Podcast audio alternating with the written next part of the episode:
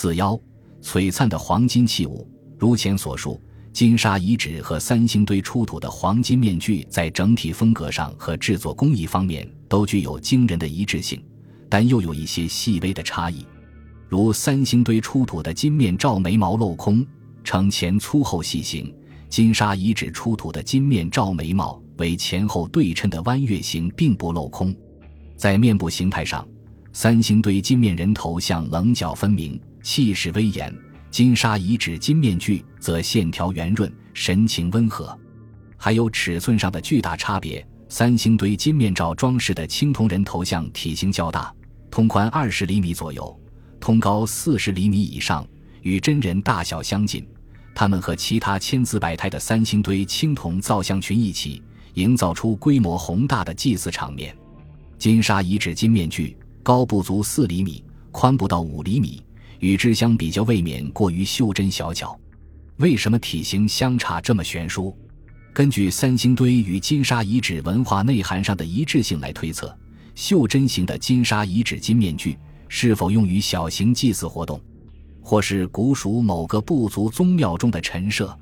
从时间上看，三星堆一、二号坑相当于殷商早期与晚期，金沙遗址与三星堆相衔接，并略晚于三星堆。相当于殷商晚期和西周时期。上述金沙遗址与三星堆出土黄金面具的差异，是否是由于时间的早晚关系而形成的一种时代风格变化呢？由此推测，他们的制作者可能代表着不同的部族，对器物形制的大小可能有着不同的理解与嗜好，对某些形态特征也有不同的审美要求和表现方法。概括起来说。关于金沙遗址出土的金面具，通过与三星堆考古发现的比较研究，我们大致可以得出这样几点看法：一、金沙遗址出土的黄金面具与三星堆黄金面罩，都是作为青铜人头雕像的面部装饰，都显示出了浓郁的古蜀特色，说明了两者之间密切的亲缘关系。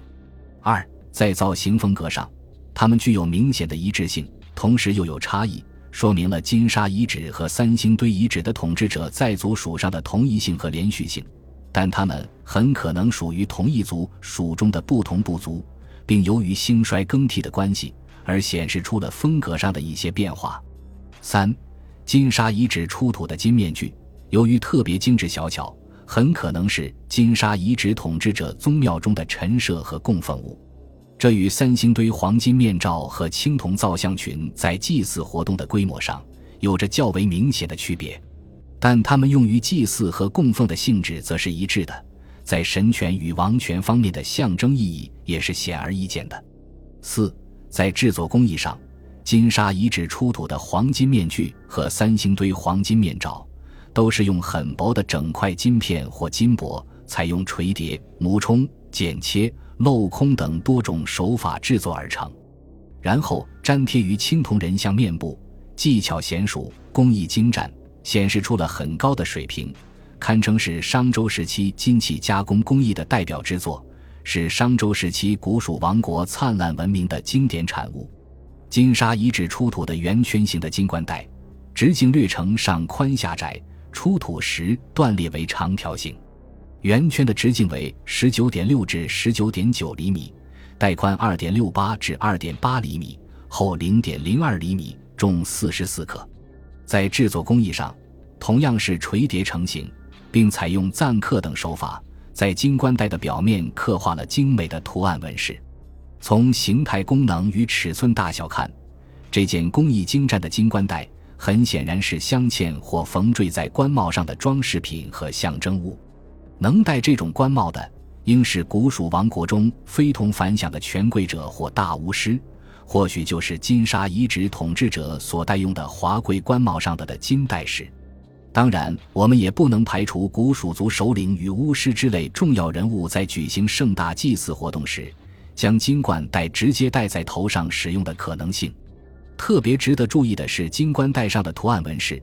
制作者采用精湛的錾刻工艺，刻画于金冠带的表面，由四组相同的图案构成，线条流畅，寓意丰富，在整体上为对称性布局，显示出绝妙的构思和高超的刻画技巧。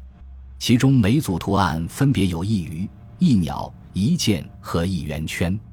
最醒目的是横贯图案的长杆羽箭，有较为粗长的箭杆和尾羽，箭杆横贯鸟颈，箭头射入鱼身。鱼的体型较为肥硕，大头圆眼。鱼身上的鳞片和背腹部的鱼鳍以及卷曲的鱼尾都刻画得十分逼真。鸟的形态为粗颈勾喙，羽冠长尾，腿爪前伸，炯炯的大眼和向上腾起的双翅显得极其生动。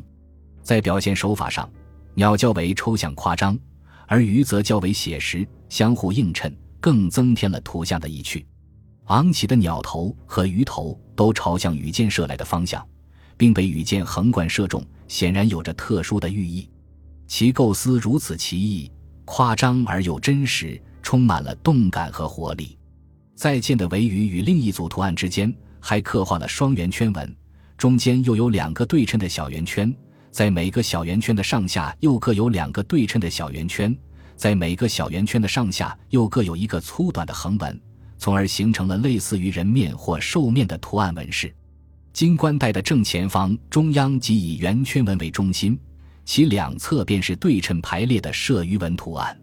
这似乎告诉我们，象征元日与人面或兽面的双圆圈纹，在整个画面中占据着主导的地位。强大有力的长杆羽箭就是从这里射向两侧的鱼、鸟的，以此来表明主宰着鸟与鱼的命运。被羽箭横贯射中的鸟和鱼。既可能是古蜀时代渔猎生活的真实写照，也可能是古蜀族群中一些部落的标识。无论制作工艺，还是图案纹饰的刻画，以及寓意构思，都可谓独具匠心。感谢您的收听，本集已经播讲完毕。喜欢请订阅专辑，关注主播主页，更多精彩内容等着你。